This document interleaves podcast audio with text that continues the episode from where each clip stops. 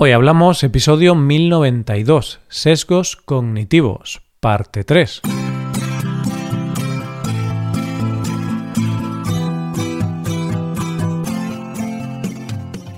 Bienvenido a Hoy Hablamos, el podcast para aprender español cada día. Publicamos nuestro podcast de lunes a viernes. Puedes ver la transcripción, las explicaciones y los ejercicios de este episodio en nuestra web ese contenido solo está disponible para suscriptores. Hazte suscriptor premium en hoyhablamos.com. Buenas oyente, ¿qué tal? Hemos tenido una semana completa para darnos cuenta del inmenso poder que tiene nuestra mente sobre nuestras decisiones. Y la verdad es que no puedo dejar de preguntarme eso de ¿dominamos nuestra mente o nuestra mente nos domina a nosotros? Hoy hablamos de sesgos cognitivos. Hace unas semanas estaba navegando por Internet y encontré un artículo que hablaba de algunas de las mejores campañas de publicidad que se habían hecho, o al menos algunas de las más impactantes. Y vi una que me llamó la atención. Era una campaña en blanco y negro de la marca de relojes Tag Heuer en la que se veía un hombre nadando en una piscina compitiendo contra tiburones. Él iba adelantado y el lema decía El éxito es un juego de la mente. Y es que cuando me puse a investigar sobre el tema de este mes, los sesgos cognitivos, me di cuenta de que mucho de nuestro éxito o fracaso, de muchas de las cosas que hacemos en nuestra vida y de las decisiones que tomamos, no son más que un juego que hace con nosotros nuestra mente de forma inconsciente. Seguimos conociendo algunos de estos atajos que toma nuestra mente para facilitarnos el trabajo. Vamos a imaginarnos, oyente, que vamos a una tienda de electrónica porque queremos comprarnos una televisión nueva. Empezamos a dar vueltas por la tienda y vamos mirando todas las televisiones, que ya están puestas para que te las quieras llevar todas. Y cuanto más grande, mejor. El caso es que ves una tele que te parece maravillosa, tiene todo lo que necesitas y quieres, pero claro, esa tele cuesta 6.000 euros. No te puedes permitir 6.000 euros en una televisión. No puedes, es muchísimo dinero. Pero entonces miras al lado de esa tele y ves una prácticamente igual que cuesta 3.000 euros. Y entonces piensas, esta tele de 3.000 euros es muy barata, porque evidentemente es prácticamente igual que la de 6.000 euros, y cuesta la mitad de precio. Conclusión, me llevo la de 3.000 euros. Llegas a tu casa y en un momento dado te paras y piensas, me acabo de gastar 3.000 euros en una televisión. ¿Qué ha pasado? pues ha pasado que hemos sido víctimas de un sesgo cognitivo, conocido como anclaje. Y es que este sesgo es muy simple. Lo que hace tu mente es quedarse con el primer dato que recibe para tomar una decisión.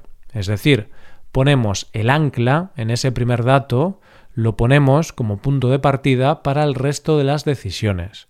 Y tengo que decirte que este sesgo es el que se utiliza a mansalva en marketing o en ventas, ya que por ejemplo es el que se utiliza en las rebajas, aunque también se utiliza en otros ámbitos bastante más importantes, como pueden ser las negociaciones por el sueldo. Te voy a hacer una pregunta. Y piensa muy bien la respuesta, oyente. Te voy a poner un ejemplo relacionado con este contexto de pandemia en el que vivimos. Imagínate que aparece un virus mortal en el mundo. Si te contagias, mueres. Desarrollan dos vacunas, pero solo podemos utilizar una. Una de esas vacunas cura al 90% de las personas. La otra vacuna mata al 10% de las personas. ¿Cuál eliges? Seguramente tu mente habrá pensado que lo lógico es decir que la que cura al 90% de las personas, ¿verdad? Ya, pero es que si te paras a pensar, las estadísticas son iguales en las dos opciones que te he dado, solo que una de las afirmaciones se centra en los datos positivos y la otra en los datos negativos. Y sí, es un sesgo cognitivo llamado efecto de encuadre y es un sesgo que está muy presente en nuestras vidas. Es un atajo mental que toma nuestro cerebro, por el cual nuestro cerebro toma una u otra decisión en función de cómo se nos presenta la información. Es decir, que una opción está presentada de dos maneras distintas. Es lo mismo, pero nuestro cerebro toma una decisión u otra dependiendo de cómo se nos presente. Y además, nuestro cerebro tiende a decidir su decisión en función de cosas como pérdidas o ganancias. Pero he de decirte, oyente, que puede que estés pensando que esto solo se utiliza en cosas como ofertas o estadísticas. Pero lo cierto es que es algo que se utiliza mucho por parte de los partidos políticos o los medios de comunicación para posicionar una posición u otra. Se utiliza para manipular la opinión pública. Imagínate que un mismo día, en un mismo momento, te presentan y conoces a dos personas diferentes. No sabes nada de ninguna de esas dos personas, pero una de esas personas te ha parecido más simpática que la otra al saludarte. ¿Cuál de las dos personas crees que tendrá más cualidades positivas? Seguramente pienses que la que te ha parecido más simpática tiene muchas más cualidades positivas que la que no te ha parecido tan simpática. Pero realmente solamente has saludado a esa persona, ¿no? No tienes ninguna información de ella. Esa persona podría ser un psicópata y la otra persona podría ser una bellísima persona a la larga. Pero, ¿sabes qué ha pasado? Que tu cerebro ha hecho uso de un sesgo cognitivo llamado de primera impresión o efecto halo por el cual somos capaces de alterar nuestras opiniones sobre las demás características de una persona a partir de una sola cualidad.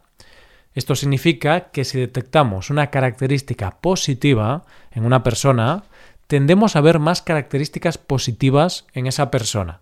Y al contrario, claro, nos pasa lo mismo con las negativas. Si vemos una característica negativa en una persona, pensamos que tendrá más cualidades negativas. Y esta es la razón por la que las primeras impresiones son tan difíciles de eliminar de nuestra mente. Es decir, que si una persona nos cae muy mal de primeras, es muy difícil que nos caiga bien después.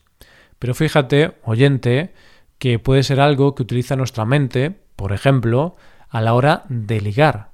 Porque si una persona nos parece atractiva, estamos más predispuestos a ver cosas positivas en esa persona evidentemente estamos más abiertos a conocer a esa persona. Vamos, que si nos parece una persona atractiva, solemos pensar de inmediato que también es simpática, inteligente, todo cualidades positivas. y así nos va muchas veces en la vida por dejarnos llevar demasiado por las primeras impresiones. vamos a echar la imaginación a volar y vamos a imaginarnos que tú Oyente, estás concursando en el programa ¿Quién quiere ser millonario? Ya llevas acumulados 30.000 euros. Pero en la pregunta que tienes que responder, no estás seguro de la respuesta, tienes dudas. Si aciertas, ganas 50.000 euros. Si fallas, ganas 20.000 euros. ¿Qué harías? ¿Te plantarías o jugarías? Pues te diré que la mayoría dejaría de ganar 20.000 euros por no perder 10.000 y se plantaría. ¿Por qué? Pues por un sesgo cognitivo que se llama de aversión a la pérdida y que básicamente consiste en que en las tomas de decisiones influye más el miedo a perder que el deseo de conseguir algo. Hay estudios que dicen que al ser humano le duele perder 2,5 veces más de lo que disfruta ganando, lo que podríamos llamar el sesgo cognitivo de más vale pájaro mano que ciento volando. y lo cierto es que este sesgo está muy en relación con el siguiente, que tiene mucho que ver con un término muy conocido por todos nosotros, la zona de confort. Pongamos el caso de que no te gusta tu trabajo, no eres feliz en él y además crees que hay otras actividades en las que podrías desarrollarte mejor y ser más feliz. ¿Qué sería lo lógico? Pues la lógica dice que lo más sensato es que busques un trabajo que te guste, que creas que puedes hacer mejor y obviamente que intentes ser feliz. Pero seamos sinceros, ¿vas a dejar tu trabajo? Pues posiblemente la respuesta es no. Vas a quedarte en el trabajo que no te gusta por miedo a salir de tu zona de confort y arriesgarte a perder el trabajo que ya tienes. ¿Y sabes cómo se llama el sesgo cognitivo que te deja anclado en tu zona de confort? el sesgo de status quo, por el cual tu cerebro toma decisiones que hagan que las cosas se mantengan en el estado actual. Es decir, a tu mente le gustan las cosas tal y como están, no le gustan los cambios, y tiene miedo a que esos cambios puedan ser irreversibles. Así que tu cerebro dice aquello de más vale malo conocido que bueno por conocer, y hace que te quedes en el mismo sitio. ¿Eso quiere decir que tu cerebro no quiere cambiar nunca? No, pero tiende a cambiar el status quo siempre y cuando los incentivos sean muy altos, es decir, no vas a dejar el trabajo sin tener otro asegurado. ¿No te ha pasado nunca que has llamado a un servicio telefónico de atención al cliente y has estado al teléfono mucho tiempo? Y lo cierto es que una vez que llevas en espera una hora, piensas que lo lógico sería colgar y volver a llamar más tarde. Pero no cuelgas por una única razón, porque llevas una hora esperando. Pero, ¿sabes en realidad por qué no cuelgas? por un sesgo cognitivo que se llama coste irrecuperable. Este sesgo hace que no dejemos algo porque tendemos a sobrevalorar aquello a lo que le hemos dedicado demasiado tiempo o esfuerzo. Es decir, hemos invertido tanto que no vamos a tirarlo por la borda. Queremos los resultados. Y si abandonamos eso, pensamos que perderemos lo invertido. Es como cuando estás estudiando una carrera que no te gusta que te está costando mucho aprobar y que por más que te esfuerces no consigues sacarla porque no te gusta. Cuando llevas seis años en esa carrera, lo lógico sería decir que la dejas y que empiezas otra cosa. Pero al final estás ocho o incluso diez años en la carrera porque has invertido ya muchos años. Y si cambias ahora sería como perder todos esos años invertidos. Pero realmente, quizá, si no te hubieras dejado llevar por este bloqueo mental y la hubieras dejado a tiempo, quizá te hubieras sacado antes otra carrera que sí te gustaba. ¿Sabes qué, oyente? Que después de hacer este episodio y de entender un poco más la mente humana a través de estos sesgos cognitivos, cambiaría el lema del anuncio del principio y pondría que el éxito y el fracaso son un juego de la mente.